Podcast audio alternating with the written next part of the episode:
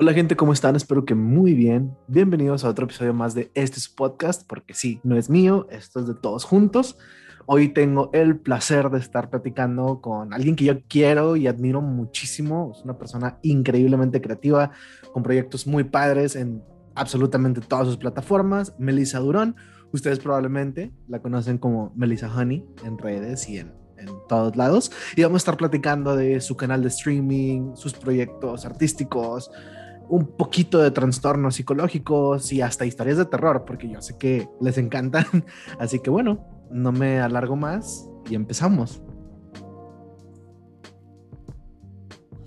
¿Qué onda, Mel? ¿Cómo estás el día de hoy? Ya me urgía tenerte por acá. Mucha gente, mucha gente, mira, a ver, quiero hacer un pequeño paréntesis antes de empezar. ¿Te acuerdas, Mel, cuando hicimos el, el, el, el live en Instagram de historias de terror? Ah, Simón, sí. Bueno, mucha gente, te lo juro, no tienes idea cuánta gente me insiste y me insiste, vuelve a hacer un live con ella, platica con ella, invítala al podcast de ella. Y yo, sí, te lo juro, un montón de gente. Y yo, es que es un tema bastante interesante. Más al ratito Sí, que hablamos sí. de eso. Este, pero ¿qué onda? ¿Cómo has estado? ¿Cómo te trata la vida? ¿Cómo te sientes hoy? ¿Cómo andamos? Ah, pues bien, este, ah, bien es una palabra como que puede englobar mucho, pero dentro de todo, bien, bien, bien. Muy bien. Es difícil, es difícil en, en, en, no sé, en pandemia. Y ahorita que hay una pinche tercera ola de COVID, es. entonces todo ese show es, es complicado, es complicado, pero acá estamos, estamos todos bien. Aquí Síganse estamos, eh. cuidando. A los que nos escuchan, por favor, cuídense, por favor, no salgan a, Usen Ah, cubrebocas. a socializar. Ajá, o sea, yo entiendo que hay mucha bandita que tiene que salir a trabajar. Y pues, obviamente Sí. esto no va dirigido a ellos, ¿verdad? Pero, pero si la raza que anda de antro, ¿para qué? güey? No, y aparte, aparte creen que porque por estar vacunados ya de que ya soy inmune. Sí, no, ¿sabes? hombre, no, si no es magia tampoco, pero bueno. Exacto. Este, hay un chorro, un chorro de cosas que quiero que, que nos cuentes. Va. Voy a incluir a muchas personas porque eh, con este nuevo concepto de, de- de- del podcast, básicamente lo que yo busco Ajá. es que se cuenten historias. Quiero que se cuenten historias eh, entretenidas, quiero que se cuenten historias que pueden ayudar a la gente, inspirar a la gente. Y creo que tú estás llena, llena de, esta- de estas historias. Eh, creo que tienes un- un- una cantidad de anécdotas bien interesantes y bien, bien padres. Este, primero, sabemos, como ya escuchamos en la intro, que tú eres diseñadora de interiores. Esa es tu carrera Así es. así la ejerces actualmente, la Sí. freelanceas. ¿Cómo, cómo, cómo es el negocio del, del diseño de interiores, al menos en, pues en Monterrey? ¿No? Mira, ¿Cómo? la verdad es que hay su competencia, obviamente. Eh, aquí en Monterrey, digo, quiero creer también que en otras ciudades de México, pero hablando especialmente en Monterrey, San Pedro, etcétera, es un, es un gremio como que muy peleado, muy competitivo, en el que tienes, ti- tu nombre tiene que resaltar, como varios despachos de arquitectura y diseño eh, que ya la gente como son conocidos, eh, los, los, Los buscan. Ajá, los buscan. Pero eh, precisamente estos despachos que ya tienen un nombre, una trayectoria, pues obviamente cobran muchísimo más el trabajo, pues precisamente por el nombre, ¿sabes? Claro, ya no es- tanto por lo que hacen, sino por el nombre. Claro, es complicado entonces, por ejemplo, eh, individualmente, o sea, como persona, como, como diseñador, destacar, o sea, sí. tienes que ser como parte o, o buscar ser parte de, de una de Tienes estas que tener despachos. contactos, sí, tienes que tener contactos y tienes que, por ejemplo, la verdad a mí me ha ayudado demasiado que en todos los estudios en los que he estado eh, he tratado muy bien a todos los clientes y siempre me han buscado por, o sea, ya no estoy ahí de que en el trabajo en el que estoy me dicen, ¿cómo? Tipo, este, pero pues yo tengo un proyecto, bla, bla, me podrías ayudar y así, y de ahí han salido mis clientes. O sea, si lo freelanceas, si lo Así ejerces, es, por así sí, decirlo. Sí, sí, sí, sí. Muy bien. Una de las, siempre ha sido una de mis grandes dudas porque, a ver, cuando yo estaba chico, eh, yo me considero una persona muy eh, art driven, ¿no? Que sí- estoy Ajá. muy, muy involucrado en el arte, eh, quizá no creativa porque creo que son dos cosas que no van de la mano, el estar Ujú. involucrado en el arte y el ser creativo, eh, pero eh, eh, definitivamente era una, una carrera o un enfoque que me llamaba mucho la atención, pero yo también decía, es que no termino de entender quizá cuáles son las competencias que voy a tener yo o que debo de tener para ser parte de esto. ¿Tú te consideras a ti misma una persona creativa? ¿O dirías que es necesario para la carrera? Eh, sí, la verdad es que yo sí soy muy creativa. Em, no sé cómo, la verdad. Eh, las ideas me fluyen demasiado en mi cabeza. O sea, batallo en proyectarlas, soy pésima dibujando, eh, cosa que no es necesaria en la carrera. Mucha gente cree que en el diseño de interiores, al menos ahí, es necesario dibujar. Yo no sé dibujar. Y proyectar mis ideas me cuesta, pero el cliente le digo, tienes que confiar en mí para, para ver los resultados. Y realmente el cliente nada más me dice qué es lo que quiere y no sé cómo mágicamente en mi cabeza yo ya tengo visualizado todo. Ok, eh, fíjate, yo, yo precisamente pensaba, porque yo también soy malísimo dibujando, pésimo. No tienes una idea de lo malo que soy dibujando. Está difícil. Sí, sí, súper. Y más cuando, cuando estás hablando como pues, precisamente de diseño, que a lo mejor lo tienes que sacar desde cero, es muy complicado. Y yo decía, pues es que soy malísimo dibujando, no puedo ser un diseñador.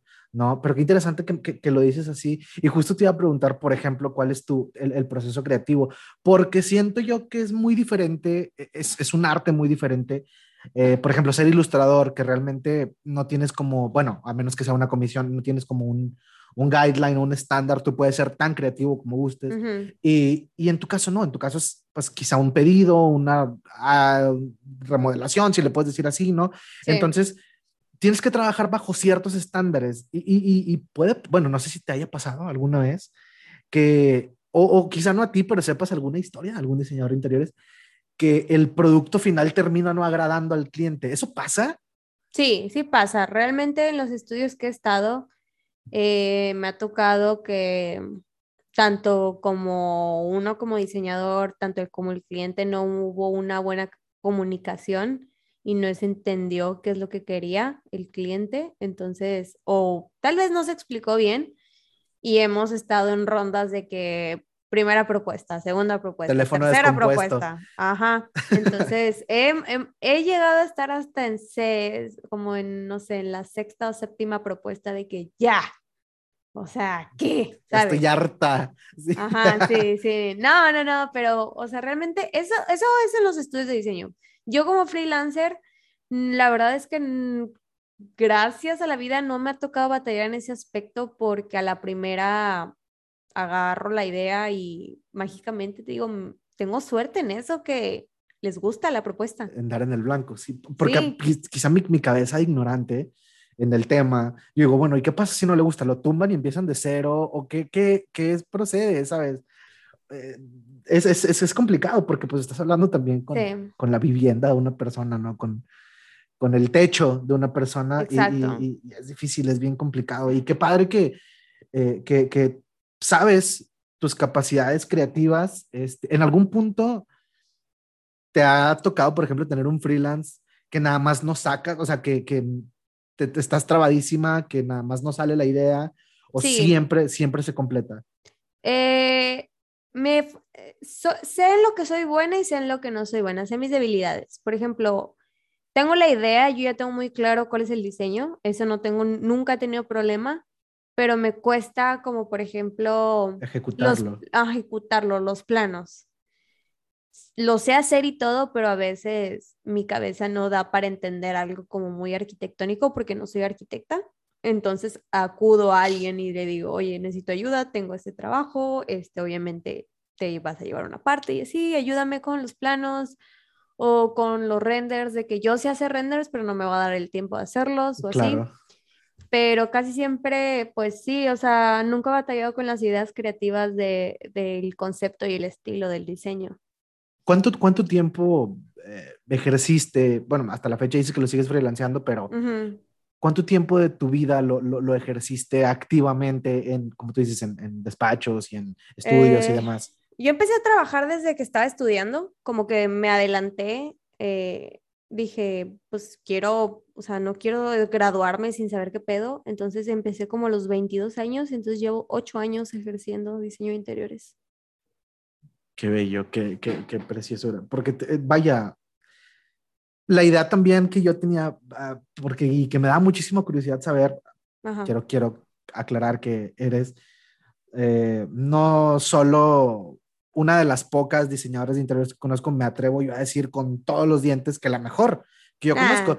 Tu cuenta, tu cuenta, tu cuenta de, de, de Instagram, tienes una cuenta especializada precisamente Sí. para estos diseños y demás. Este, ah, ahorita la spameas o si quieres ahorita sueltas el blog, pero es, es algo bien bello. Yo me acuerdo que cuando recién la hiciste, eh, pues eh, nos la mandaste o no me acuerdo si nos salió o nos seguiste, no me acuerdo cómo estuvo. Y, y wow, yo cada cosa, es más, a veces hasta yo mismo comparto en, en stories o en donde- porque digo, wow, esto está bien, pero yo quiero vivir ahí, ¿sabes? Porque yo tengo cero sentido como de, de, de, de la organización y Sí, sí de, del acomodo y del, del decoro, ¿no? Porque de- decorar, a final de cuentas, pésimo, pésimo en eso. Y cada que yo veo tu, tu contenido, digo, wow, qué, qué bello, qué, ¿cómo sale eso? Eh, ¿En qué momento puedes llevar a cabo y, y- y, como tú dices, ejecutar esa, esa idea en, en un plano físico, ¿no? Qué, Sí. qué, qué interesante y, y ojalá, de verdad, de verdad, no lo digo por, porque estés tú aquí, todas las personas que tengan la oportunidad de seguirte ahí, se, es, es, es mucha paz. A mí me da como, es, es, es un, es un lugar del internet saludable, ¿no? Fíjate que no eres la primera persona que me lo dice porque hasta colegas de, en, el, en el gremio del diseño y la arquitectura me han dicho de que, güey, al chile, a veces cuando estoy estancada o estancado, me meto a tu Instagram y veo ahí ideas y saco de ahí ideas. Y yo, ah, está bien, pues dale. Y, y tengo entendido, corrígeme si estoy equivocado, que obviamente tú has tenido tus proyectos como importantes, grandes. ¿Cuál es tu joya de la corona en cuanto al diseño de interiores se refiere, en cuanto a tu carrera se refiere? Sí, la verdad es que, mira, en esa cuenta que tengo de, de diseño no he subido esos proyectos porque es- están bajo nombre los despachos en los que he estado. Ajá. pero a final del, del día eh, Son tuyos. ajá, son míos, o sea, no, todo, no la totalidad, pero la, casi creo el, el mayor porcentaje. Yo creo que mi mayor joya del que más estoy orgullosa, pero creo que no sé por qué no lo he subido. Pues es que te digo, es, es- está bajo el nombre de un despacho, entonces mm, siento que no es correcto, pero es una concept store que está en High Park que se llama ECLA. Ok. Eh, fue un reto ese proyecto porque las clientes eh, eran difíciles como, como de darles el gusto, pero al final el resultado estuvo muy bonito. O sea, es, es un proyecto que realmente le metí coco y, y salió algo muy padre. O sea, me gustaría que saliera en una revista, pero pues eso ya depende del despacho en el que estuve. No, hombre, públicalo, le damos vuelo, lo reventamos y no, hombre, llegar todas las revistas del mundo. este, Ya estaría cool. sí, sí, yo, yo, yo la verdad creo que, pues al final de cuentas, como te dices, es trabajo tuyo, ¿no? Entonces, yo, yo Sí. diría que es una excelente idea que, que lo publiques. ¿Cómo, cómo dirías una, una parte bien importante y, y- y bien interesante, eh, creo que de, de tu persona, Mel, es que te quiero preguntar, creo que este último par de años, quizá desde que empezó la pandemia para acá, Ujú. sé que has tenido un montón de cambios, ¿no? En tu día a día, en tu vida, Sí. en, en tu trabajo incluso. ¿Cómo describirías tú estos, estos últimos dos años para ti? Y porque cuéntanos un poquito cómo ha sido todo este camino. Siento que la vida me está poniendo a prueba. Esa es la mejor descripción que podría decir. Siento que la vida nomás me está picando de que poniéndome a prueba para ver si soy cula o no, de que, a ver, a ver, ¿quieres seguir? ¿Quieres seguir o no? Porque han sido dos años eh, muy, híjole. No, Un no, reto. no, sí, la verdad es que tentativamente a veces le quiero decir a la vida de que ya déjame, suéltame. Ya, un ratito. Hay más gente. ¿Qué ha pasado en estos dos años? Platícame.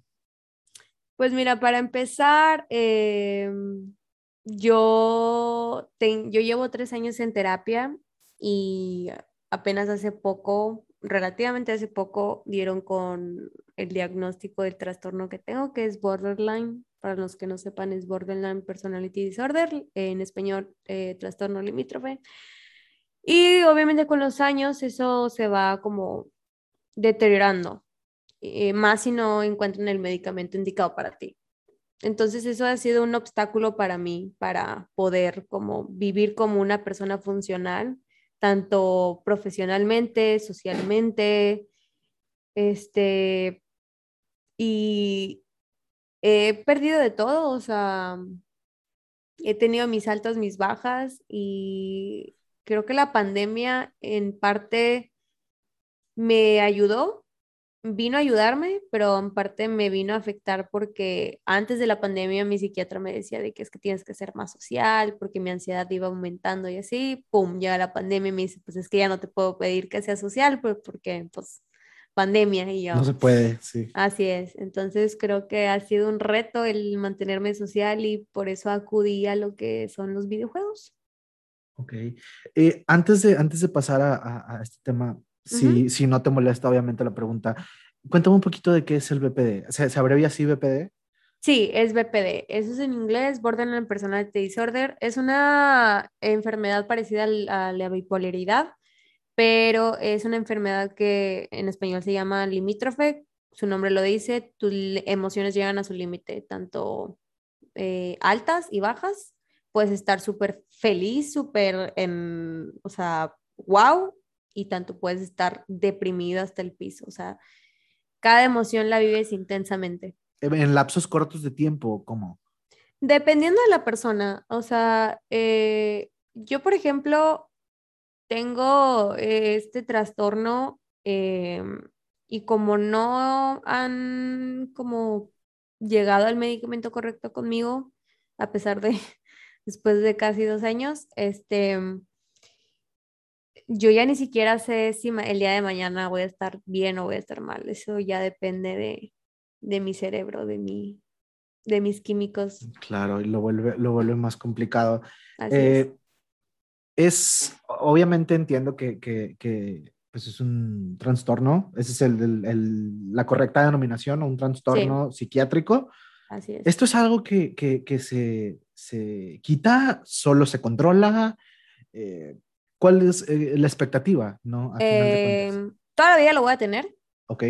Toda la vida lo voy a tener, no es algo que con tratamiento o con medicamento va a desaparecer pero sí se puede llegar a controlar. O sea, puedo llegar a entender mi, mi trastorno, puedo llegar a llevar una vida normal, pero mis bajones y mis altas nunca se van a quitar.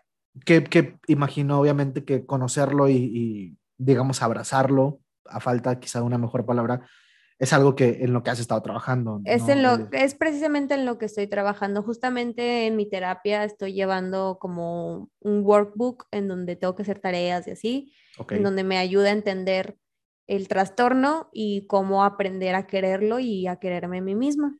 Claro, porque uno, uno quizá los estigmas, ¿no? Y, y, aprovechar, sé que, sé que es algo que, vaya, no quiero yo indagar muchísimo y habrá personas eh, mucho más especializadas y, eh, con mejores credenciales, ¿no? Para, para, hablar del tema, pero creo que es, es, bien importante romper un estigma acerca de pronto las personas con trastornos psiquiátricos. Nosotros pensamos que tienen que estar internados, o bueno, la sociedad abiertamente piensa que tienen que estar internados, que no pueden convivir de manera normal con la sociedad, pero pues son personas eh, que pueden llegar a ser y, y son funcionales, Así poniéndote como, como ejemplo. Entonces, realmente uno nunca sabe si la persona de al lado, si tu mejor amigo incluso, porque eh, quizá puede ser algo que, que algunas personas que lo padecen les da pena, ¿sabes? Ser, ser vocales al respecto. Entonces nunca sabes, nunca sabes quién puede, quién puede estar, eh, pues, padeciendo esto. No voy a decir sufriendo porque puede estar bajo control, pero padeciéndolo. Eh, esto obviamente va, tú te das cuenta de esto después de, pues, me imagino, terapia psicológica. Así es. Te canalizan con un psiquiatra, el proceso regular y te da un diagnóstico. Me imagino que así funciona, ¿no? Sí. La verdad es que sí, así funcionó. Eh, te digo, he pasado por demasiados diagnósticos, pero eh, es dependiendo conforme van los años en los que te van conociendo y lo que vas soltando más información que no habías soltado, en, no sé, de que llevas un año y no habías dicho de que, ah, pero fíjate que de chiquita me pasó esto y esto, y dicen de que, oye. Y es clave. Ajá, de que, oye, ¿por qué no dijiste eso? Y yo, ah, pues no sé, pensé que no era importante y es clave precisamente.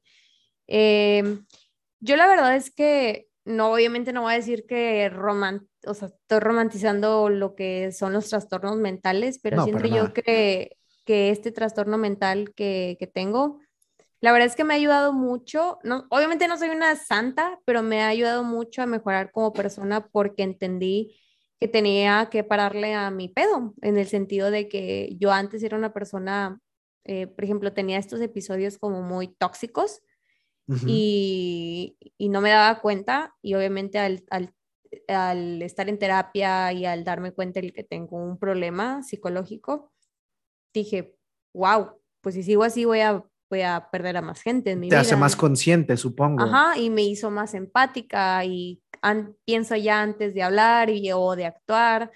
Este, me hizo razonar muchos, o mejorar muchas actitudes de mi parte, muchas acciones. Entonces, como que mi vida ahorita nada más se concentra en este momento en hacer mi trabajo, a hacer lo que me gusta y mis hobbies y hacer mi mayor esfuerzo por, que es lo que me cuesta, por hablar con mis amistades. Eso es lo que más problema tengo ahorita. Socializar. En, en entiendo, socializar. entiendo que es un trastorno que, como tú dices, principalmente, no que no afecte a otros rubros, pero principalmente afecta al lado eh, social de la persona, así es, ¿verdad? Así es. Este, por lo mismo me imagino de, de, de, la intensidad de las emociones que pudieses llegar a, a, a presentar. Eh, obviamente, siempre, siempre seré partidario y abanderado de que la gente vaya a terapia, ¿no? Claro. Este, porque, ¿qué, qué, cuáles eran como los, qué, qué, te hizo a ti decir, sabes que creo que necesito terapia? ¿Cuál fue tu, tu, tu detonante eh, personal? Porque pues obviamente no vas a terapia a la fuerza, me imagino que sí. obviamente tú fuiste por decisión propia. ¿Cuál fue esa, esa gota que derramó el vaso, el que dijiste, sabes que probablemente tengo algo en la cabeza y necesito eh, descubrirlo y si se sí. puede arreglarlo? Precisamente fue en un cumpleaños en el 2018. Yo estaba cumpliendo años y estaba en casa de unas amigas y salió este tema. O sea, me leyeron el tarot y okay. salió este tema de, de, la salud mental y así. Y una amiga de ellas eh, me recomendó a mi actual psicóloga. Y le dije, ah, pues sí, a ver si me animo. Total, guardé su número y todo, pero eso fue en marzo, no me animé a hablarle como hasta agosto del 2018, porque um, mi, como toqué fondo cuando, cuando en mi mente ya estaba pensando en que quería morirme. Dije, wow. El, el pensamiento suicida, Así desafortunadamente, es. fue el que el te que llevó me hizo, a buscar ayuda. Así es, dije, no, yo quiero vivir, no, pues, yo, o sea, nunca me había pasado, ¿verdad? Y dije, Claro. ¿qué son estos pensamientos? Entonces, por eso dije, pues vamos a ver. Sí, sí, definitivamente. Y qué, qué, qué pena, porque creo, creo yo que mucha más gente de la que pensamos o de la que tenemos identificada, ah, hemos, me voy a incluir en algún punto de mi vida, hemos tenido estos pensamientos tan intrusivos, tan nocivos, tan pues, literalmente fatalistas, ¿no?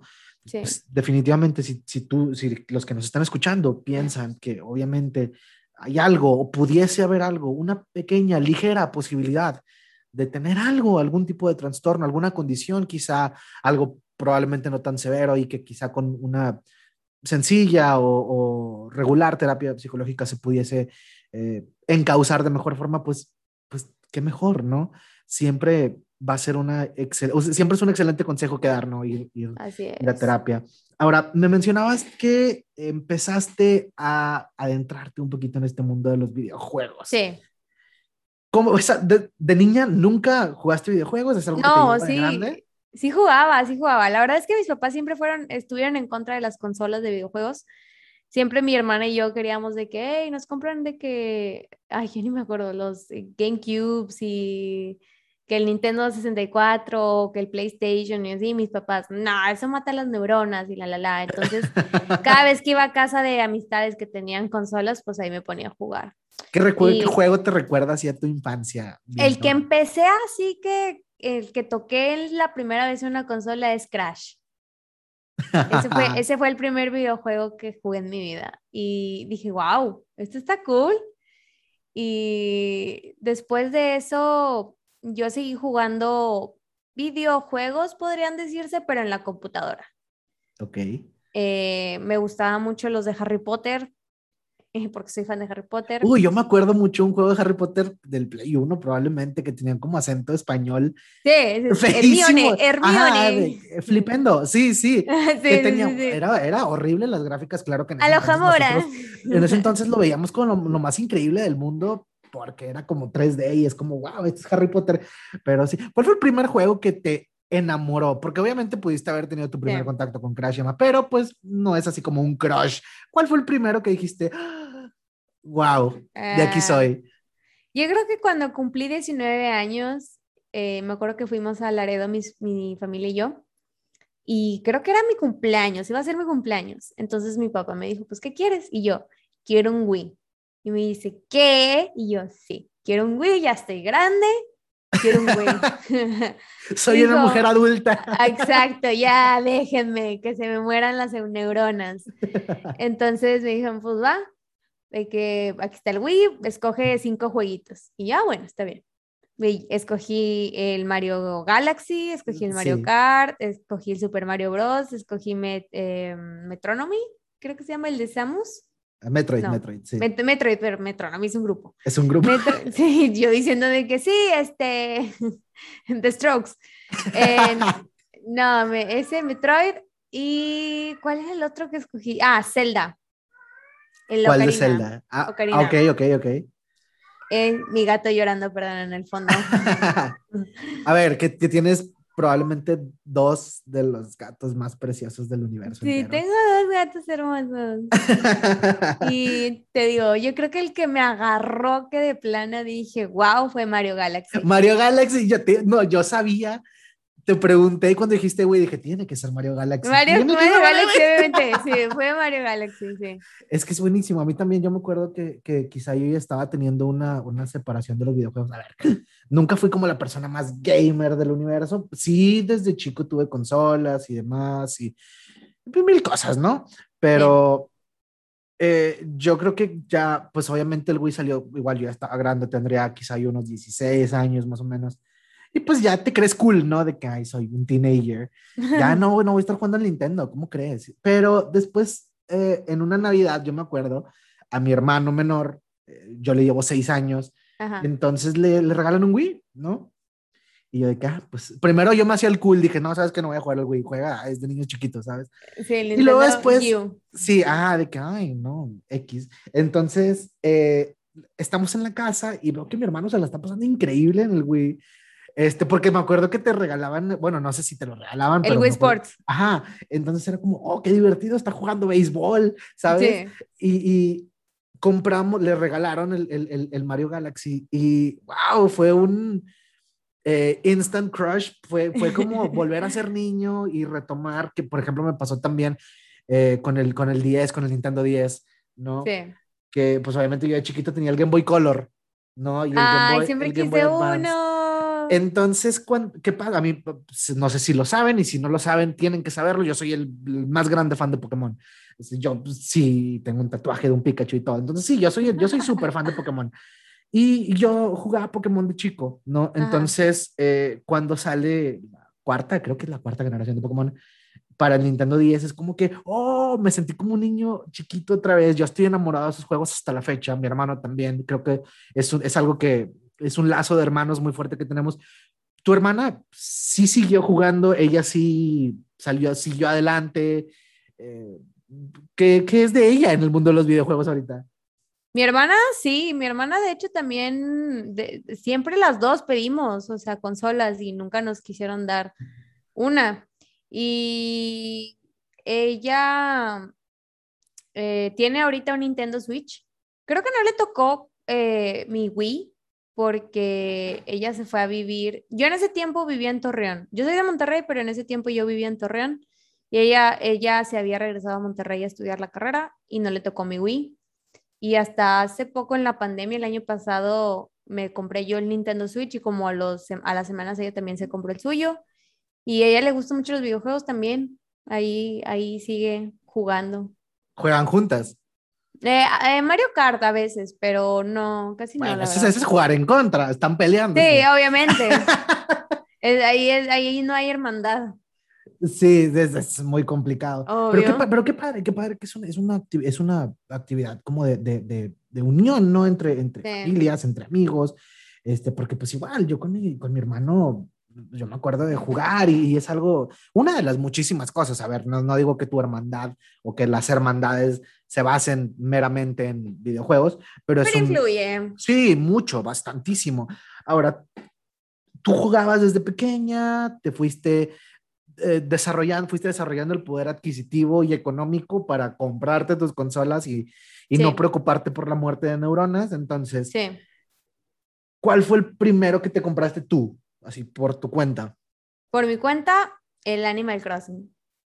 Ok, ok, muy pacífico, un juego muy tranquilo. sí, sí, sí, bastante padre.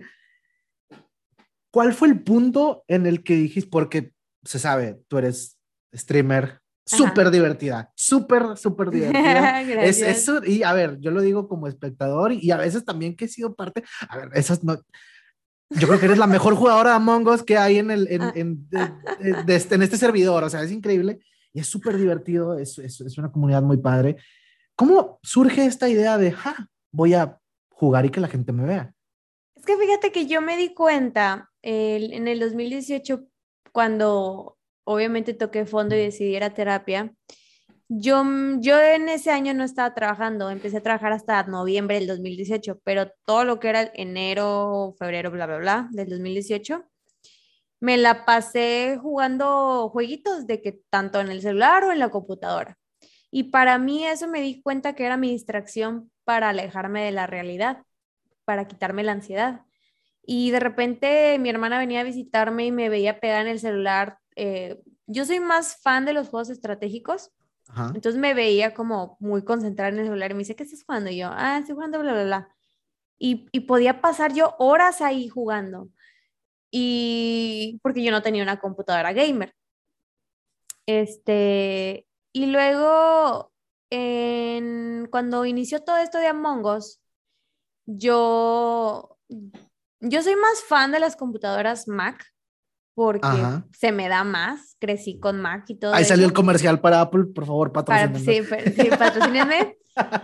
Entonces, este, pues yo empecé jugando a Among Us en el celular.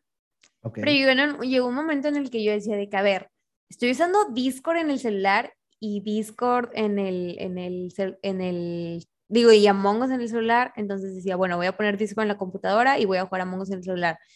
Pero como que a la vez decía de que, güey, no, o sea, a ver, entonces, agarré mi laptop Windows, que la usaba más que nada para trabajo, y dije, bueno, aquí voy a instalar el Among Us, porque el Among Us no se podía instalar en Mac, a menos que instalaras como un emulador y así. Y aparte es como súper ligero, ¿no? El Among Us. Ajá.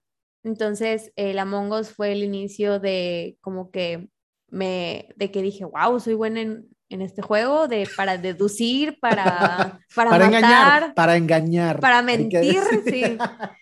Y todos mis amigos me empezaron como a motivar de que, güey, tienes la personalidad, tienes de que como el talento o así, deberías streamear, este, y nos sacas de pobres y no sé qué. Y yo, y yo no me dejen tal paquete a mí. Y como que me empezaron a meter esta idea, ¿verdad? Pero a mí lo que me daba miedo, o, y lo que me sigue dando miedo es, este, hacerme viral. Como llegar a un punto en el que, en el que digo, tanto puede pasar como no puede pasar, pero que llegue a un punto de fama. Ok. Y no sé por qué inconscientemente lo quiero evitar. Fíjate qué extraño, quizá mucha gente que, que streamea busca precisamente eso y tú buscas alejarte. ¿Por qué crees que es, eh, será debido a, a pues, este padecimiento? ¿Qué, ¿Por qué le huyes a, a, No es que no tengas audiencia, si obviamente tienes tu comunidad, pero entiendo que es una comunidad quizá no cerrada, pero es muy armoniosa, por, por decirlo así. Sí. ¿Cuál, ¿Qué crees que puede pasar si de pronto en un día alguien te hace, te hace un host o te llegan de repente eh, otros 20 mil suscriptores nuevos? Me da miedo la exposición en el sentido de exponerme a comentarios negativos porque ahorita no cuento con la fortaleza para combatir ese tipo de comentarios.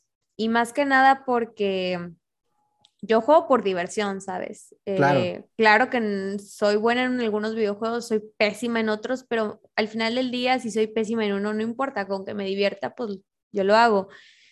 Y me ha llegado a tocar que llegan, este, específicamente hombres a decirme cómo jugar, qué estoy haciendo mal, de qué insultarme y todo esto. Entonces, digo, si ahorita soy... justo, te iba a preguntar si pasaba y si sí, ¿cómo, cómo lidia un streamer, por ejemplo? Bueno, quizá moderadores y demás, pero entiendo que también es un ambiente que puede ser bastante tóxico, si le quieres decir así el ambiente de los videojuegos. ¿Cómo, ¿Cómo lidias con, con, pues con eso, no? Eh, ¿Cómo haces bypass o si puedes hacer bypass a los comentarios negativos? Si te afectan, si te pegan. ¿Cómo se maneja? ¿Cómo lo manejas tú al menos? Fíjate que hasta eso em, antepongo mi salud mental y alguien me puede decir un comentario de broma, pero llevadito. Claro. Y ahí yo no me, toco, no me toco el corazón y digo, a ver, tú y yo no somos amigos, van y lo baneo. de por vida, adiós. De por vida, sí, porque mm, digo, yo quiero que mi comunidad sea una comunidad que me eche porras, que me esté motivando, no que venga a decirme que estoy haciendo mal o que se venga a burlar aunque sea de broma o así. Entonces, eh, tal vez podría ser exagerada a veces de que algún comentario que fue de una broma o algo, pero digo, me vale. Es priorizarte a final de cuentas. Es, priorizarme así. Sí, es tú primero. Y, y es ya saben, eh, vayan todos a verme, pero pórtense bien, no se pasen de así Es, porque se ganan un ban, pero en corto. Y sí, porque, porque, a ver, la verdad es que yo sí soy eh, espectador constante. Gracias. Decirlo, obviamente, tampoco los veo diario, cada que puedo, tú sabes que ahí me aparezco. Sí. Este, y está bien entretenido, es una, es una manera bien padre de, de, de, de llevar el día, no estoy haciendo nada, ah, déjame convivir un ratito con él, ¿no? Entonces, ¿qué crees, qué crees tú que fue lo más complicado de empezar a streamear? ¿Animarte?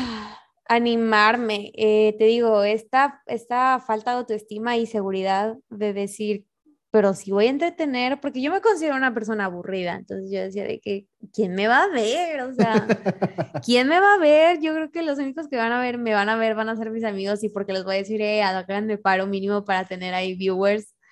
Este, y también eh, lo del equipo, ¿verdad? Porque yo no contaba con una computadora gamer y mis papás, pues, te, o sea, como te comenté, no eran muy fan de esto de los videojuegos, bla, bla, bla.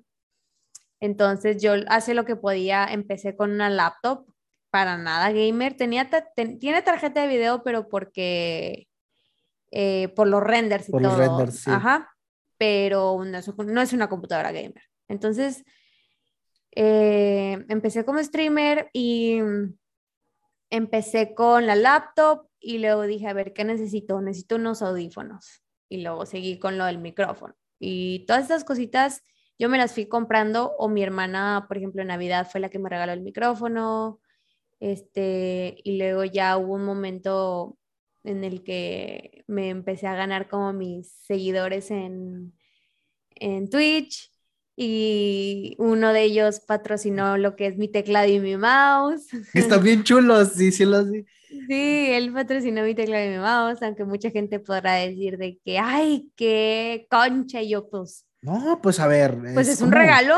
Es, es, como, es como la bandita esta que, por ejemplo, que, que paga porque le manden saludos a un famoso, ¿no? Es como, si hay alguien que lo va a pagar, yo lo voy a hacer, ¿sabes? Así es, yo no me voy a negar por un regalo. Es un regalo, ajá, es un regalo, definitivamente. ¿Te acuerdas de tu primer, de tu primer stream? Sí, sí me acuerdo perfectamente. Estuvo caótico. ¿Cómo fue ese primer stream? Estuvo de oso. Obviamente, claro que lo borré porque no se comparan con los que tengo ahorita, pero para empezar, no tenía audífonos y lo hice eh, con mi laptop y todo, pero como que se escuchaba doble, se escuchaba eco. Entonces, estaba como que bien pata. Eh, entonces, no le entendía muy bien al, al, programa que uso, que es Streamlabs, en donde streameo. Eh, todavía es hasta la fecha ahí como que le batallo, pero ya le entiendo un poco más. Pero nada que ver con los streams que tengo ahorita. De hecho, ahorita eh, ya estoy trabajando. Mucha gente pues, se podrá meter a mi perfil y va a decir que, güey, pero a ver, cómo no lo tienes pimpeado, o sea, no está. Pero estoy trabajando de que un banner y de que el, acerca de mí y todo eso, pero claro que ya contraté a un ilustrador y ya me está trabajando en todo eso. Eh, obviamente también ya estoy invirtiendo en un intro, o sea, ya no quiero utilizar música de que de otra gente para, para empezar mi intro, y yo ya pagué por un beat y me lo están produciendo.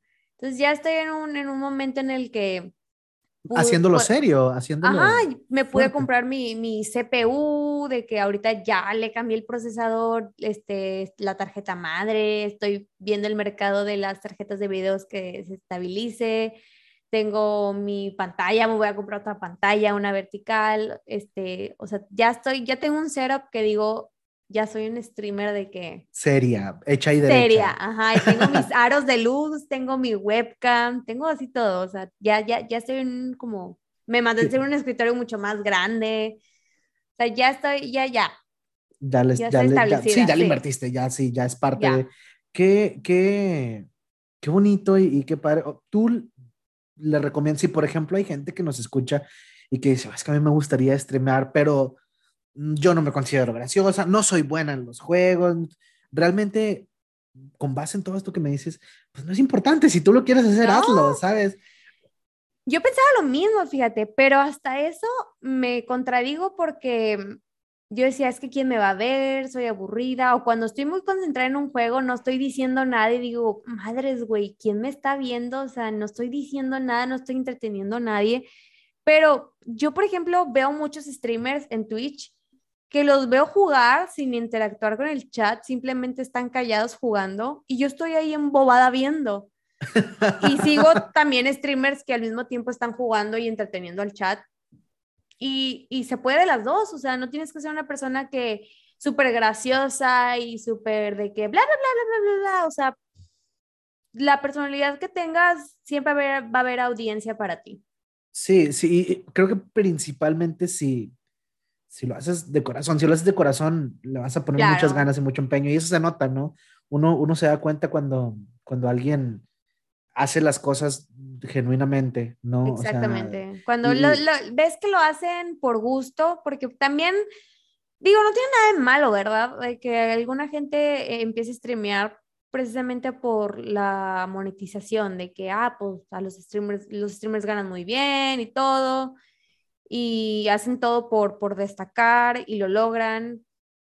Sí, y pero está creo, bien, creo que se nota, se nota la diferencia. Sí, hay, ah, o sea, te digo, es válido totalmente el propósito por lo que lo hagas, pero pues se nota quién lo hace por, pues, pues para ganar dinero eh, rápido y quién lo hace de que pues voy a empezar como voy a empezar y me voy a ganar mi comunidad en base eh, como juegue o como entretenga o así. Y es lo que yo hago, o sea, por ejemplo, me da risa porque mis, mis amigos me dicen de que es que deberías como vestirte más acá como enseñando así, yo no. Yo quiero que mi comunidad crezca eh, viéndome en una sudadera enorme, sin en pijama, sí. en pijama, así, de que sin peinarme, bueno, nunca se les sin peinarme, pero de que sin maquillaje, de que chill, o sea, que vean que soy una persona completamente normal y que vengo a, jugar, que no vengo a que me vean a mí. Claro. A mí, personalmente, y, si te lo quiero decir, me parece bastante admirable esta, esta dualidad que encontraste. Eh, obviamente tú, eh, entiendo que quizá hay días, ¿no? Que no te sientes del todo bien eh, por, por, por, tu condición psiquiátrica y aún así este, estás en una, en una industria pues que involucra bastante social, bastante poner una cara bien, entonces, eh, y, y, la gente, te digo, lo notamos y eso salta muchísimo a la vista, este, sí, sí es, sí es algo bastante plausible, yo lo considero bastante plausible, más aún porque, porque te comprometiste fuerte con la idea, al grado que, pues, como tú dices, ya le invertiste, ya, ya es algo serio todo esto. Tu comunidad, tus suscriptores, todo lo que te ha llegado a partir de que empezaste, pues es la viva prueba de ello, ¿no? ¿Cómo, cómo, te, cómo ves este, este proyecto? Porque es un proyecto a futuro. Eh, ¿Cómo lo ves desenvolviéndose? ¿Hasta qué punto te gustaría llegar? ¿Cuál es, te, te, fijaste tú una meta o tienes ahorita una meta en mente o simplemente que pase lo que tenga que pasar o cómo lo manejas? Sí, tengo una meta, fíjate, no o sea, la verdad es que eh, mis respetos a, Ari, Game, Ari, Gameplays, que ha sabido hacer eh, en la industria del streamer, eh, lo ha logrado. Sí. Eh, pero no, esa no es mi meta, no es mi meta llegar a esa fama, porque es una fama en la que, en la que me molesta mucho los comentarios que le hacen. No la conozco, no es mi amiga, no, o sea, no sé nada de ella, pero al final de cuentas es un humano, entonces me molesta mucho ver cómo la gente la agrede. La objetiviza. la objetiviza también y por el simple hecho de que quiere enseñar y es de como que, güey, pues déjenla, o sea. Pues, si quiere enseñar, que enseñe. si, ajá, y si gana dinero con base a eso, pues también, pues déjenla. Y mi meta es realmente establecerme, eh, no pretendo que mi, que mi, como economía eh, sea full de que Twitch, pero sí que tenga ingresos como estables y que con estos ingresos pueda acomodarme mis lujitos de que para mi chicle, ¿sabes? O sea, si en algún punto la economía de Twitch te da para no necesitar nada más, ¿sí te enfocarías 100% en Twitch? No, no, no, no. Si llegara un punto en el que Twitch me ya de plano tenga un ingreso estable en el que no necesito trabajar ni nada porque con eso puedo mantenerme y me sobra. Aún así quiero seguir haciendo lo que a mí me gusta. No pretendo que esto se, se convierta en algo como totalmente mi carrera. Tu vida. Mi vida, ajá. Sí. Creo, creo que esa es la respuesta correcta. Justamente hace, hace, desde que empecé con esta, con este, con la idea de este concepto nuevo para el podcast, mucha gente me preguntaba, oye, ¿y qué tal si ya pegaba antes, qué tal si pega todavía más o qué tal si pega todavía menos. Digo, pues que pegue lo que tenga que pegar, pero esto lo estoy haciendo porque a mí me gusta, porque, porque a mí me gusta transmitir, me gusta comunicar, me gusta platicar, me gusta inspirar a la gente. Exacto. si, a mí me llega un ingreso, o sea, yo no voy a renunciar a mi trabajo y voy a decir, ah, es que tengo un podcast, pues claro que no, ¿sabes? O sea, esto es algo que, que se hace pues, pues de corazón, ¿no? A final de cuentas. Y es un hobby, yo creo que también. Sí, sí, sí, definitivamente. ¿Qué tan, ¿Qué tan importante crees tú que e, en, tu proyecto, por ejemplo, de streaming, de los videojuegos y todo, creo yo, eh, obviamente a lo mejor me estoy echando flores yo como parte de tu comunidad, creo yo que estás rodeada de gente muy buena, muy noble, de gente eh, que, te ha, que te ha apoyado bastante. Eh, sí, lo, sí, sí, no sé si te sientes tú agradecida, sientes tú que ha sido un esfuerzo en conjunto, este, ¿cómo, cómo, ¿qué tanto peso tuvieron, por ejemplo, tus amigos en todo este camino?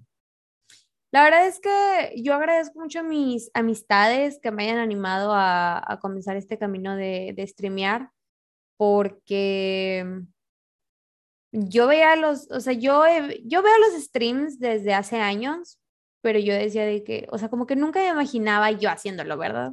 Claro. Entonces, eh, con este empujoncito que ellos me dieron y aparte ayudándome a configurar lo que es Streamlabs, problemas técnicos que de repente tengo, de que, oye, que la compu, o de que al momento de comprar la computadora, de que no sé qué computadora comprar, no sé qué procesador, de que yo no sabía nada. O sea, es fecha que aún más o menos ya le agarré la onda a algunas cosas, pero es fecha que no sé algunas cosas de que, a ver, que la, que la tarjeta madre, yo, ¿eh? Que tiene que tener no sé qué cuánto de que yo, ¿what? Entonces acudo con mis amigos que sí saben. Entonces. Eh, que ese es otro estigma. La gente piensa que tienes que estar como un experto en computación. Sí, es que no, de que yo, yo obviamente acudo a mis amistades o, por ejemplo, eh, mm, eh, ahorita el mercado pues de las tarjetas de video no está, no está como muy establecido porque pues no, no hay a la venta todavía, como que las que están en, en existencia las subieron de precio precisamente porque están agotadas apenas está produciéndolas o no sé si ya están saliendo. Yo, yo escuché una historia de por qué están agotadas y la raza malandra se está pasando de lanza con eso. Se está pasando de lanza. Sí, las están o sea, una tarjeta de video que te cuesta 3 mil pesos de que la están vendiendo a 18, ¿sabes? Sí, que la raza anda traficando y que no sé qué tiene que ver ahí. Sí, el mercado ahorita de las tarjetas de video está denso. Entonces yo por eso dije, yo me voy a esperar. Pero hace unos días mi papá me dijo de que ya te conseguí otra computadora. O sea, para que cuando estés acá en Torreón streames y cuando estés en Monterrey también streames.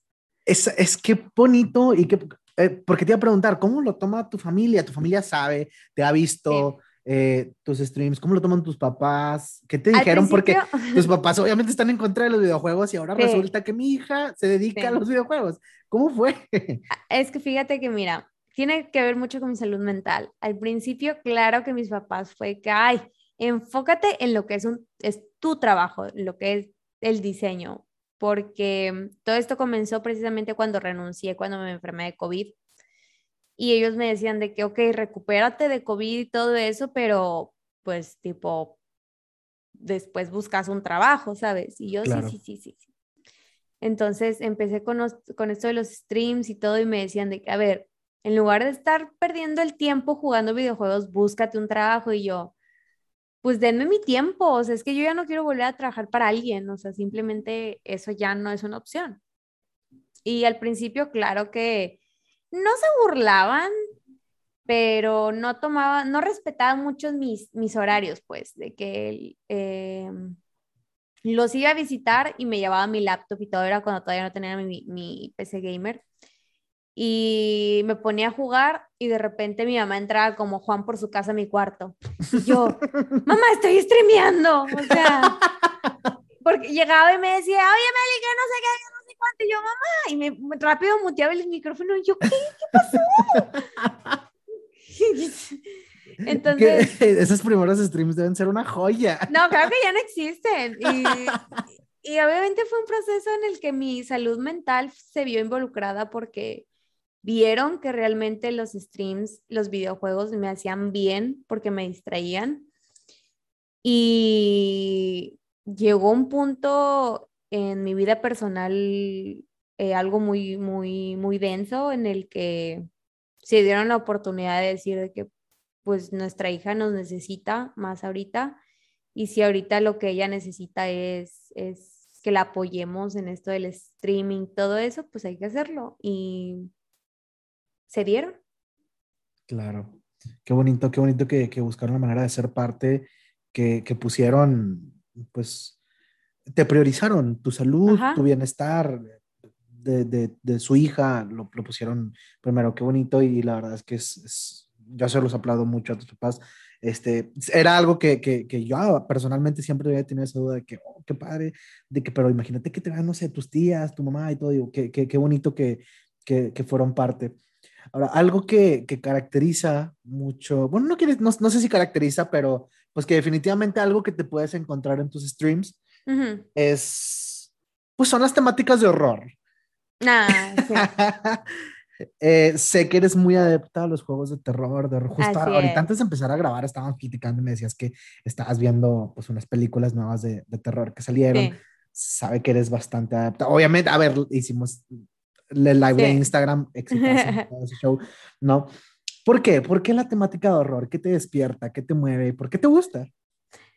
Fíjate que esto viene desde chiquita. La verdad es que no sé por qué, pero desde que tenía como cuatro años, no te acuerdas de este programa que se llamaba Cuentos de la Cripta.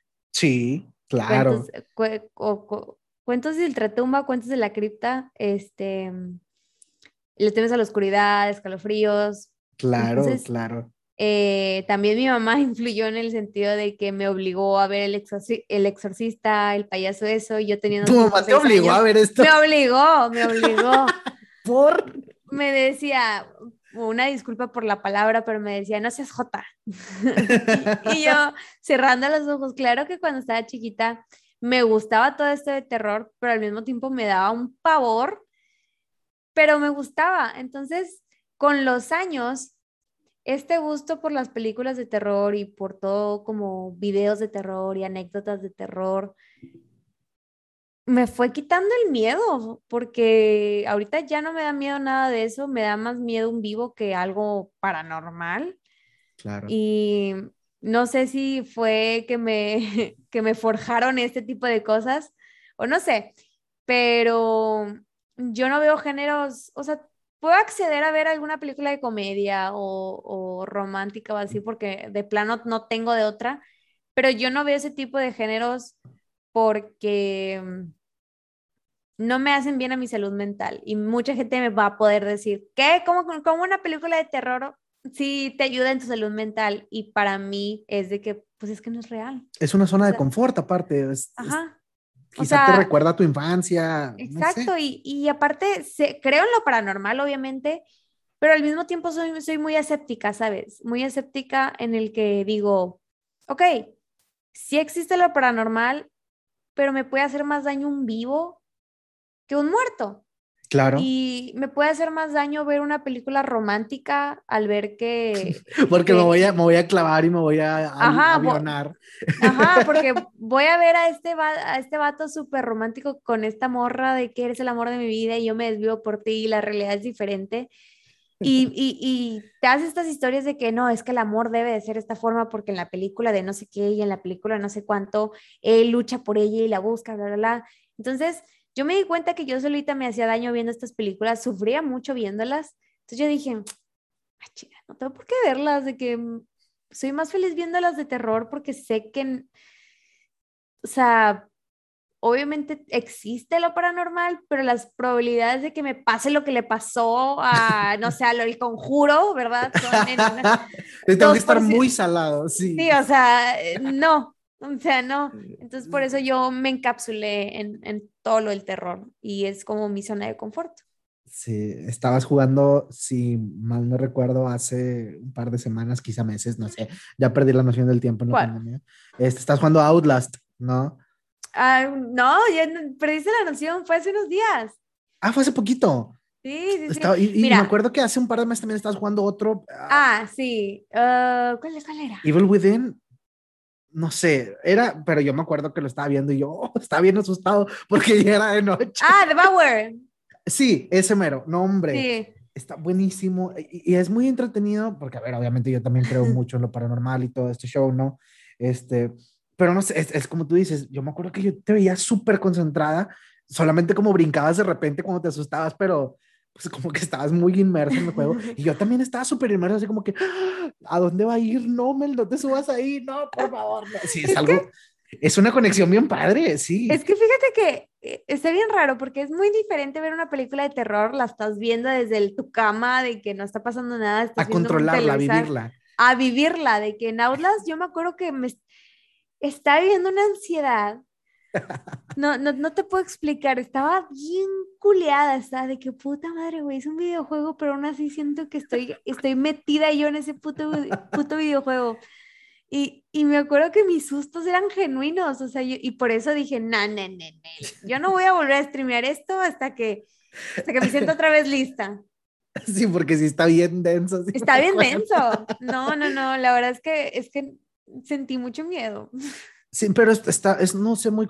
ti- Tienes que hacer algún como ritual de, de, de no sé, de depuración después de jugar Outlast toda la noche, un stream de, de horror pesado que te hayas aventado. O sea, te cuesta irte a dormir, si te tienes que dar, no sé, una ducha, No. poner caricaturas, algo. No, fíjate que hasta eso no soy esa persona que, que típica que vio una película de terror y Disney Channel. No, la verdad es que es que jugué Outlast y después de eso creo que me puse a jugar Valorant y se me olvida muy rápido todo lo del terror, o sea, como que no me tripeo con eso.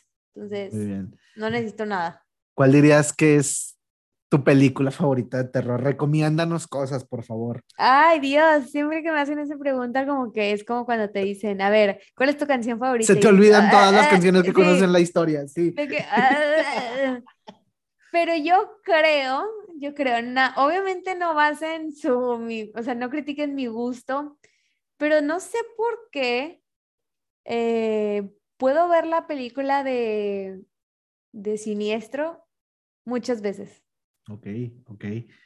Este, es necesario, bueno, eh, hay películas, creo yo que hay, que hay películas de, de terror, de horror, que te asustan muchísimo. ¿Cuál fue la última que dijiste, no mames, que estoy viendo? Yo creo que fue una serie, la serie está coreana o japonesa, no me acuerdo, Yu, Yuon, Yun, la verdad que me la googleo, se me olvidó.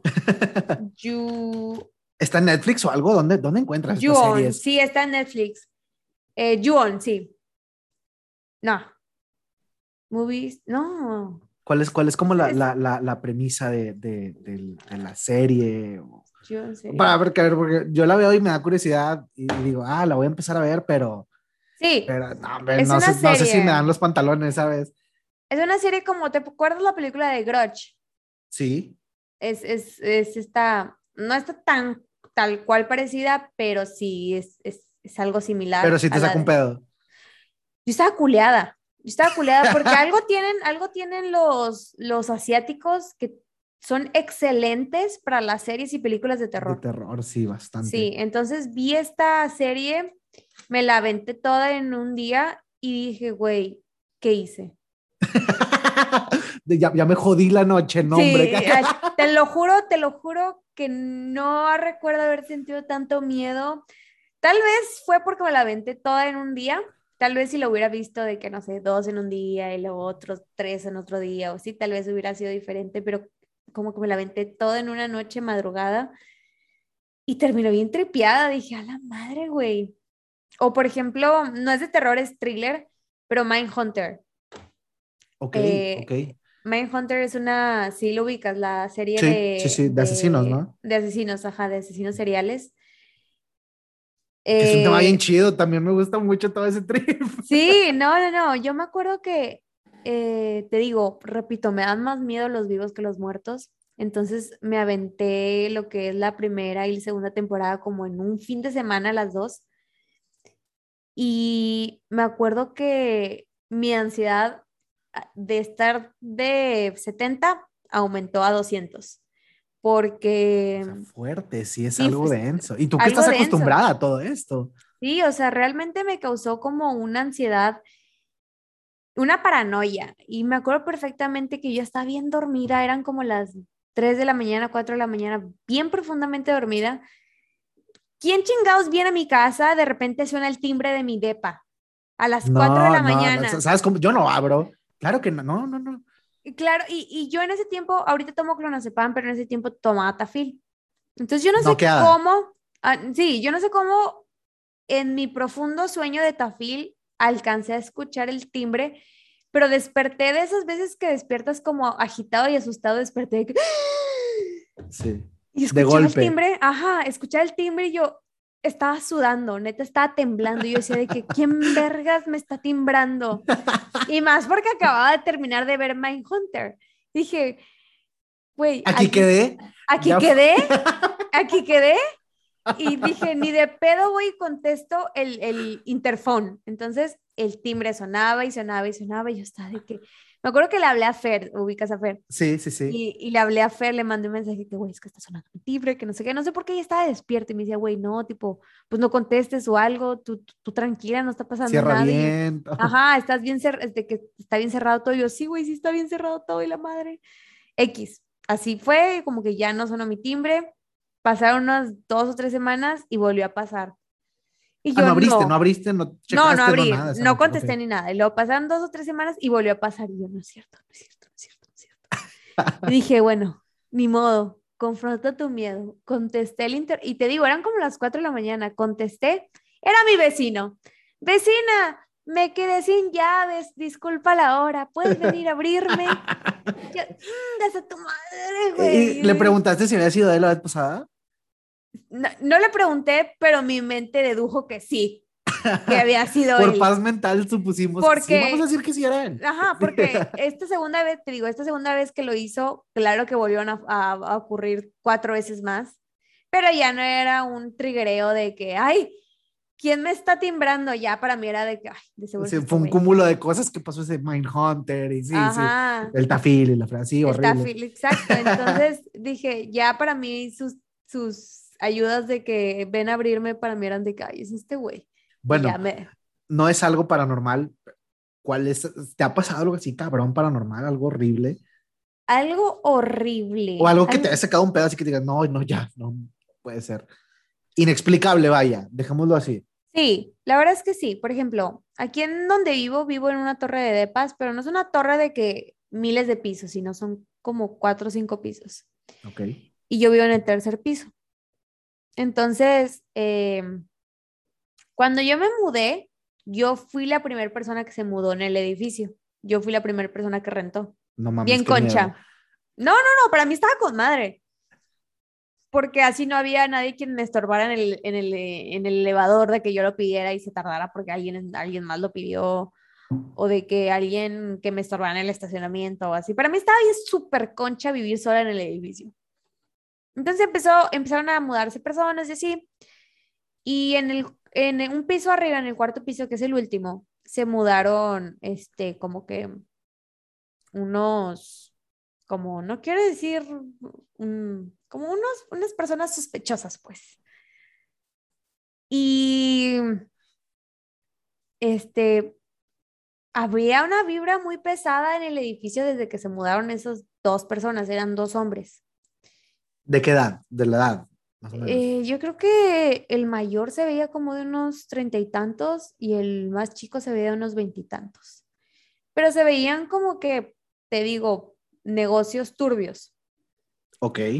Eh, y se sentía una vibra muy pesada en el edificio y cada vez que me los topaba como que evitaba hacer algún contacto de que con ellos o así, porque sentía como mala vibra, pues.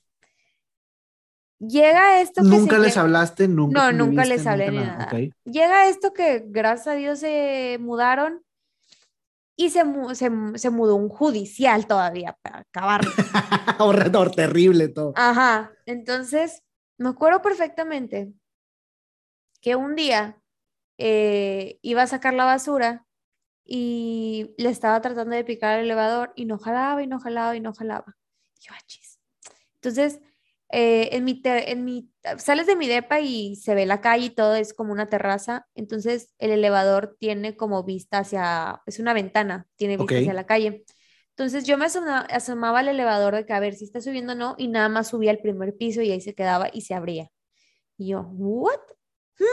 ¿Solo? Sí, solo, o sea, como que yo le picaba de que, que, que subía al tercer piso, pero nada más llegaba al primero y se abría ahí.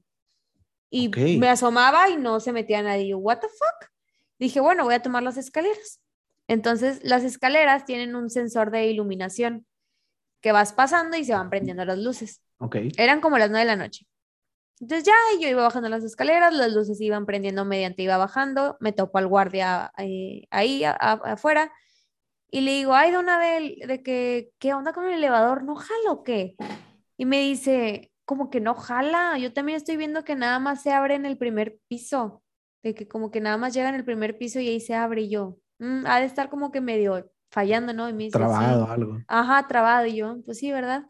Y a total dejo mi basura, mi basura ahí en donde se pone la basura. Y en eso que los dos vamos viendo que los sensores de las escaleras, las luces se van prendiendo. No mames. Y fue de que... Los de movimiento. Ajá, los de movimiento. Y los dos fue, nos volteamos a ver y dijimos, pues o va bajando alguien de que algún vecino o va subiendo a alguien. Y claro que nos quedamos viendo para ver si alguien subía o bajaba. Nadie. Y los dos estábamos de que... ¿Qué hora era? ¿Qué hora era? Perdóname. eran como las nueve, diez de la noche, no me acuerdo, pero era en la noche. Y me dice, me dice, bueno, señorita, no es que no le quería decir, pero, pero es que ahorita en el, ahorita en el primer piso, eh, la, vecina de arriba del segundo piso me habló para quejarse de que las puertas del, DEPA del, primer piso se estaban azotando y que le dijo de que pues, pues nadie vive en el primer, o sea, nadie está rentando el, DEPA del, primer piso porque nada más hay un DEPA. Y que le decía, pues yo no sé, pero algo se está cerrando y no sé qué, vaya a checar porque está molesto el ruido, que no sé qué. Y que Don Abela iba y dijo, fui a abrir el depa y todo estaba, pues las ventanas cerradas, las puertas cerradas, o sea, no tenía por qué escuchar. Vacío el depa. Ajá, vacío el depa. Y me dice que cuando salió y bajó de nuevo porque él tiene que estar abajo, que de nuevo le habló la vecina de que el del segundo piso, decirle de que sí vino a revisar o no, y le dijo sí. No le estoy diciendo que están chingando. Ajá, y, y, le dice, pues es que sigo escuchando que están azotando puertas, y le dice a Don Abel, pues es que tal vez no es del piso uno, tal vez es de al lado o de arriba, o de arriba ajá. Y le dice, no, yo estoy escuchando claramente que es abajo, no es nadie de al lado ni nada ni arriba. Y yo, ¿qué? Cuando me estaba contando, yo, ¿qué? Total, le digo, ay, don Abel, no me hubiera dicho eso, porque aparte, porque aparte me tenía que regresar yo a mi tercer piso y decía, puta madre, muy bueno, ya ni modo. Entonces ahí me ves subiendo las escaleras sin sensor. No te miento, pollo, y te lo juro por mi papá, que nomás subí las escaleras al primer piso, volteé, la, volteé hacia la puerta que da hacia el primer piso, sentí unos escalofríos. No mames. Pero escalofríos de esos que dices de que, güey, aquí hay algo. Y yo, verga, güey. Y luego me volví a bajar en chingue y le digo, no sé por qué siento que en el primer piso hay algo. y me dice, le cuento algo y yo qué. Me dice, es que siento que, el judicial, el del cuarto, el del piso, de, donde, el cuarto piso, se trajo como que algo con él. Y yo, ¿por? Y me dice, pues porque un día estaba platicando con él y me, pues, me contó sus anécdotas como judicial y todo y así. Y pues que a él le tocó presenciar muchas muertes y todo. Y me dice, pues yo siento que algo se le pegó porque pues no había pasado nada desde que él llegó. Y yo, ay, no mames. Total, pues ya, obviamente corrí, me subí las escaleras de nuevo a mi depa y así. Como pasaron como unas dos o tres semanas cuando en mi depa, detrás de mi puerta, se hizo una mancha como si algo se hubiera quemado. adentro de tu depa. Adentro de mi depa, o sea, atrás de mi puerta, pero una mancha como si algo se hubiera quemado. O sea, la madera. Eh, es, no, no, no, en, en, la, en la pared, en la pared.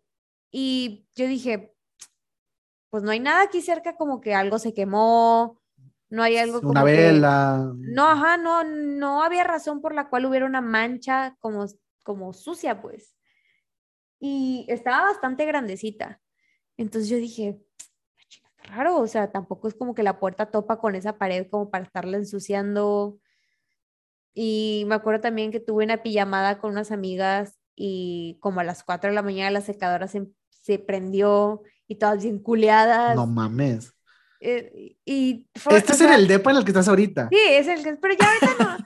Y ahorita fíjate que no, no siento que pase nada. De repente mis gatos sí se le quedan viendo como al horizonte, pero digo, seguro están viendo algún bicho o algo de que X, pero siento yo que si, si hubiera algo yo ya lo hubiera sentido, ¿sabes? Más sí siento que en el edificio, no en mi depa, pero en el edificio sí hay algo, porque te digo que cada vez que tengo que pasar por el primer piso porque hay mantenimiento en el DEPA y tengo que, tengo que bajar o tengo que subir, la vibra en el primer piso se siente bien pesada. Entonces, un día, un día me animé, dije, a ver, a ver. Entonces abrí la puerta de, del piso y me asomé al primer piso y dije, pues, pues yo no veo nada, porque en ese piso hay un DEPA y hay una oficina. Dije, pues no hay nada, o sea, nadie está viendo aquí ahorita, no siento, o sea, no siento, ahí no, no estaba sintiendo nada, dije, ok, pues, pues todo normal, ¿no? Y luego como a los dos meses se muda alguien al, primer piso, al, al, DEPA. Y de repente me, era un güey, de repente me lo topaba en el elevador y así. Y un día de por curiosidad, él me saludaba y todo, y un día por curiosidad le dije, oye, ¿Y qué tal el DEPA 1? De que está chido o no, le dije, porque, pues, no sé, o sea, no, no, nunca lo he visto ni nada, es ha, de ser diferente a los demás, o que como que yo tratando de sacar la información. Claro. Y me dice, ya me quiero cambiar a la verga de ese DEPA, y yo, ¿por? Y me dice, pues, para empezar el espacio, y me dice, y, no sé, como que siento una vibra no, rara. No, no, no. Y yo, Claro que no le dije, no le quise decir no, claro que no. No le dije nada, le dije, ah, no, pues qué raro, ¿no? Han sido ideas tuyas. Pues le dije, pero sí, en cuanto se libere de que, porque los de paz como más grandecitos son los del cuarto piso, le dije, pero pues en cuanto se libere uno del cuarto piso, pues réntalo. Y me dice, sí, eso voy a hacer. Entonces, no sé por qué la gente que se muda al, al, DEPA del primer piso nunca dura, pollo, nunca dura. O sea, siempre duran de que dos meses, de que el que más ha durado ha sido seis meses, pero siempre ese depa está en renta. ¿Por qué? No. Ahorita no vive nadie. Ahorita creo que sí vive alguien. No, no. Estaría súper cool que te avientes una expedición. Ni de pedo. No, ni de pedo. Esta, y lo haces en stream. No, hombre, sí, de ahí eres. No, ni de pedo. O sea, que te digo, soy con eso te haces viral. Eh, con eso me hago viral, pero fíjate que cada vez que veo videos así de cosas paranormales, yo digo, güey, al chile yo no creo en esto porque si yo voy a algo, algo abandonado o algo así, en lo que menos pienso es en sacar mi celular y empezar a grabar. Yo, yo, Melissa. Sí, sí, o sea, no chingues.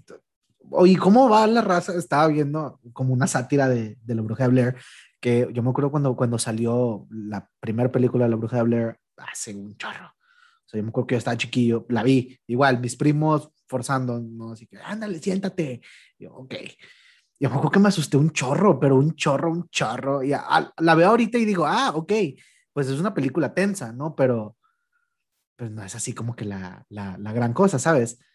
Sí. Entonces, eh, yo me acuerdo cuando salió La Bruja de Blair, no sé, a mí se me hacía un trip súper estresante. Yo me acuerdo que me sentía eh, tenso, me sentía aterrado, ¿sabes? Y decía, güey, qué chingados, yo me voy a ir a parar un bosque de esos con una cámara, no, hombre, qué fregados.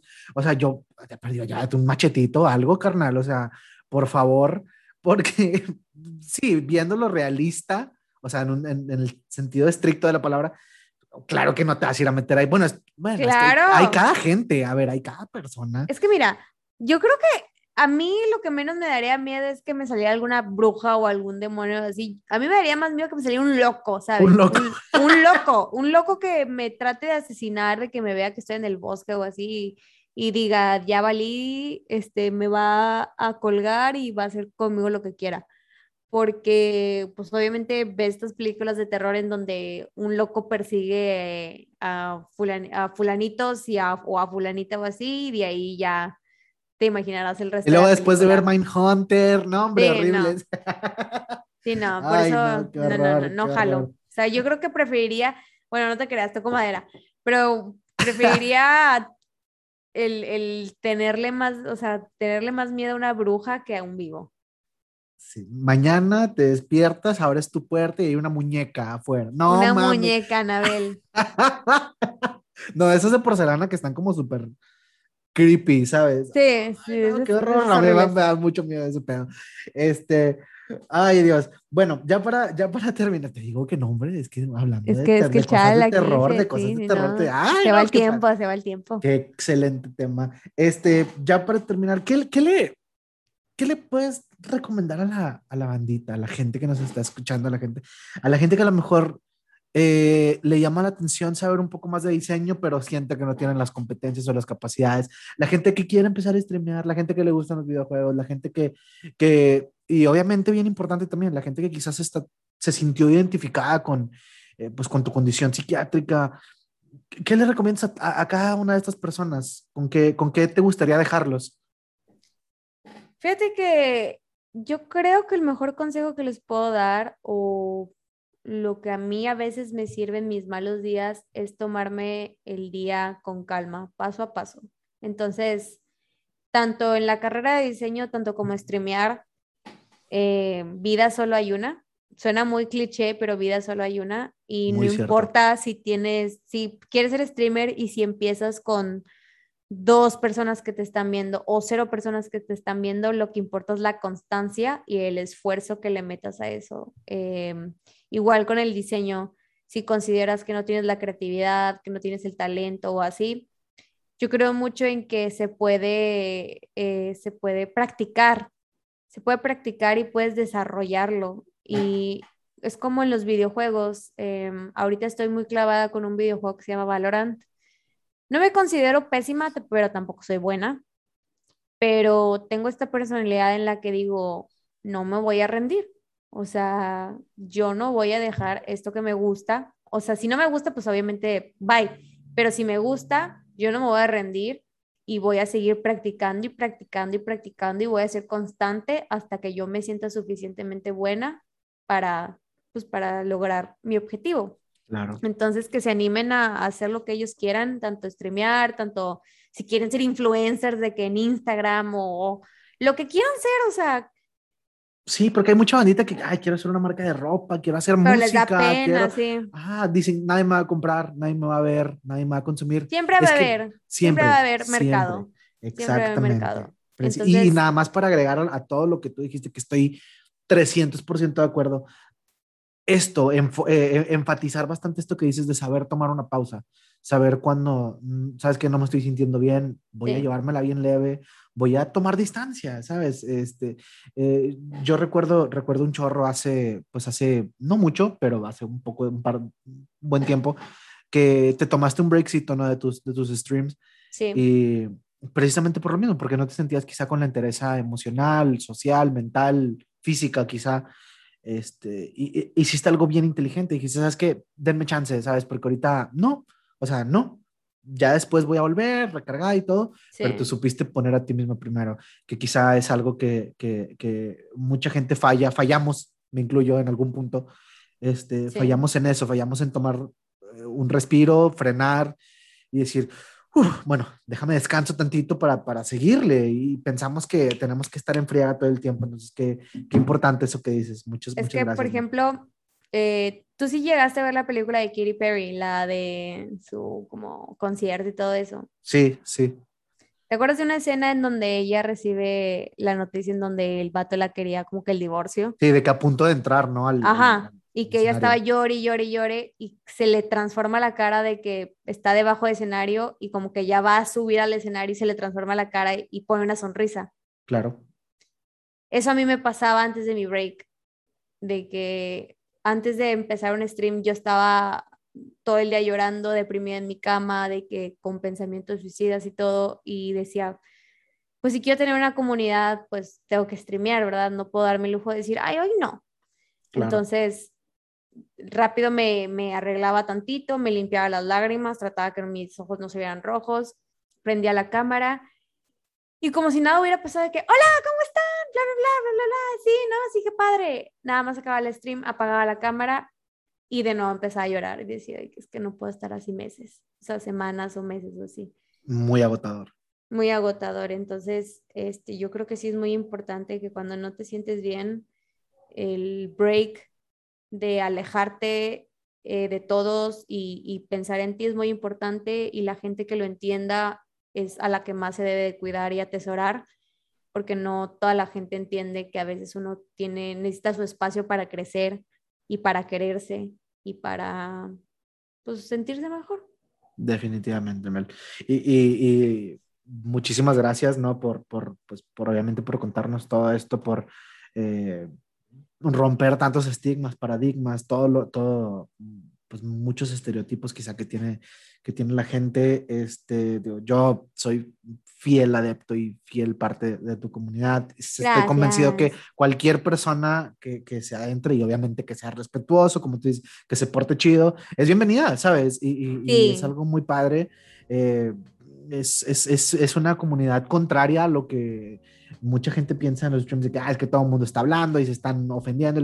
En los tuyos no, y, es algo que tú tienes bastante, bastante controlado por tu mismo bienestar. Yo soy, estoy muy feliz yo de, de, ser parte de, de, considerarte mi amiga incluso, porque creo que eres una persona bastante inspiradora que tiene muchísimo que decir.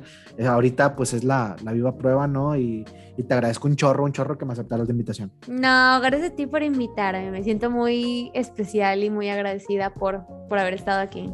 No, hombre, y muchas gracias también a todos los que se aventaron y llegaron hasta acá. Estoy convencido que se la pasaron bien padre. Yo me la pasé súper padre. Yo también. sí, y que sea el primero de, Ya después nos aventamos cotorreando de más historias de terror. porque no un live en Instagram? Obviamente. Te lo juro, siempre me lo pregunto, siempre, siempre, y no estaría de más. Pues hay que ponerle este, fecha.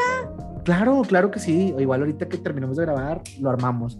Claro. Este, aviéntate tu spam, tu blog, echa promocionate lo que quieras. Igual yo obviamente voy a dejar los links todo en la descripción, pero ¿dónde te podemos encontrar, Mel? Me pueden encontrar en Twitch, que es Melissa Honey y con X al final. En Twitter, igual Melissa Honey con X al final, guion bajo. O en Instagram, este, jolly.honey, eh, jolly con J y, latina. Y ahí me encuentran. Ahí estoy.